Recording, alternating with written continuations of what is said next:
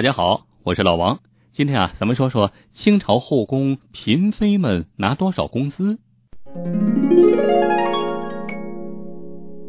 那位说了，皇宫里的嫔妃还有工资，谁给他们发呀？皇帝？那是啊，皇帝后宫的嫔妃也需要有工资啊。虽然吃穿不花钱，可是也有用钱的地方啊。买个小东小西啊，赏个人呢，那不都得花钱吗？不是还有那句老话吗？皇帝还有三门穷亲戚呢，连贵妃就不能没几门穷亲戚了？虽然说嫁了人了，嫁给皇帝了，那也得惦记娘家，是不是？还有啊，最重要的一个原因就是后宫人员多，那靠吃大锅饭、无节制的花销，再厚的底子也受不了，皇帝也受不了啊。所以啊，必须得引入工资制。当然了，在清朝那时候啊，还没工资这个词儿啊，不叫工资，叫公份儿啊。皇宫的宫，份额的份啊，叫公份儿。那公份儿是多少啊？那得按照不同等级了。据档案记载啊，等级最高的那就是不是皇后，是皇太后。皇太后年黄金二十两，白银两千两。再往下才是皇后，皇后多少了？白银一千两，就一千两银子，那少的可怜呐！除了现金以外啊，还有实物工资啊，发东西，发什么东西啊？你比如皇后吧，皇后每年可以得到大卷浆两匹。什么叫大卷浆啊？就是绸缎的一种啊，上好绸缎，还有装缎四匹啊，一般的绸缎。窝缎四匹，这些呢都是绫罗绸缎布料。是啊，人家皇后也是女人啊，就不兴穿件新衣服啦。此外还有棉花四十斤，貂皮四十张，乌拉貂皮五十张啊，非常具体。其中最神奇的是，皇后啊每天还发吃的啊，每天发猪肉十六斤，羊肉一盘小牲口两只。就连萝卜白菜给多少都有明文规定。那位说了，这皇后一一个人能吃这么多？那当然了，肯定不是她一个人吃啊，那是所有服侍她的人都在吃。清朝御膳房啊，您别以为只有一个啊，在清宫里面，御膳房有上百个，那各宫都是各自开各自的火。皇后食堂每天配备的食物就这么多。如果不够吃，那怎么办呢？那就算你贵为皇后，也只能裁人呢啊，裁点人，嗯，省两口是两口。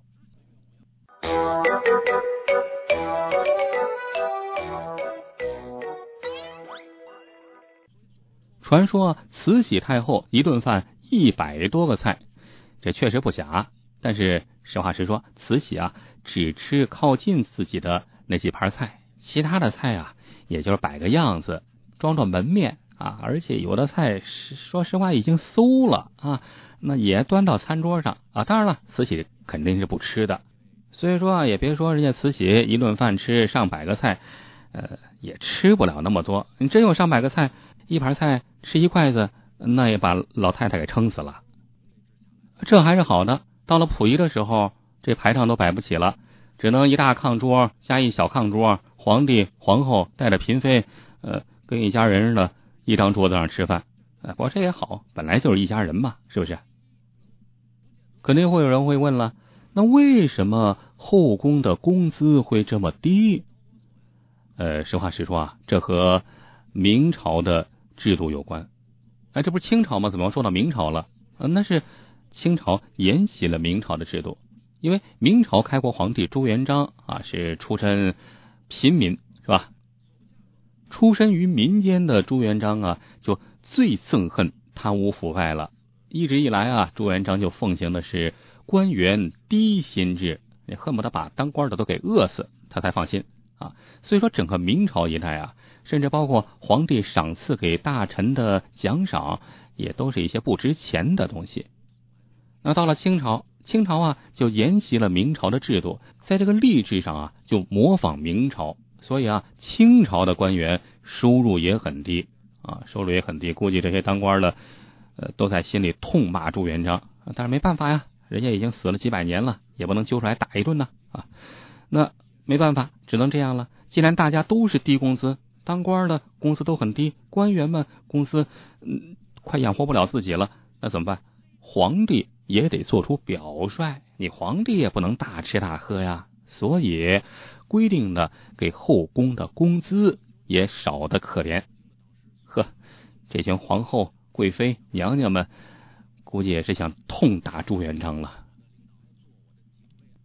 当然了，事实证明，低薪制那抑制不了贪腐。权力作为稀缺资源，那总能找到机会。所以说啊，到了清朝中后期，受贿、行贿已经半公开化了，甚至连大臣想觐见皇帝，都得给太监塞红包，那否则那就。在门口等着吧，啊，一等等几个时辰，天黑了，回去吧。这白等了一天，还见不着。对于这种情况，皇帝也知道这太监要门包啊，收红包啊，啊，也只能睁只眼儿闭只眼儿，因为他的工资数量也被祖宗家法规定了，拿不出太多的钱给太监发工资。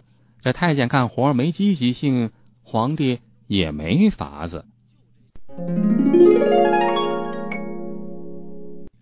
好了，刚才说的是清朝皇帝后宫嫔妃拿多少工资？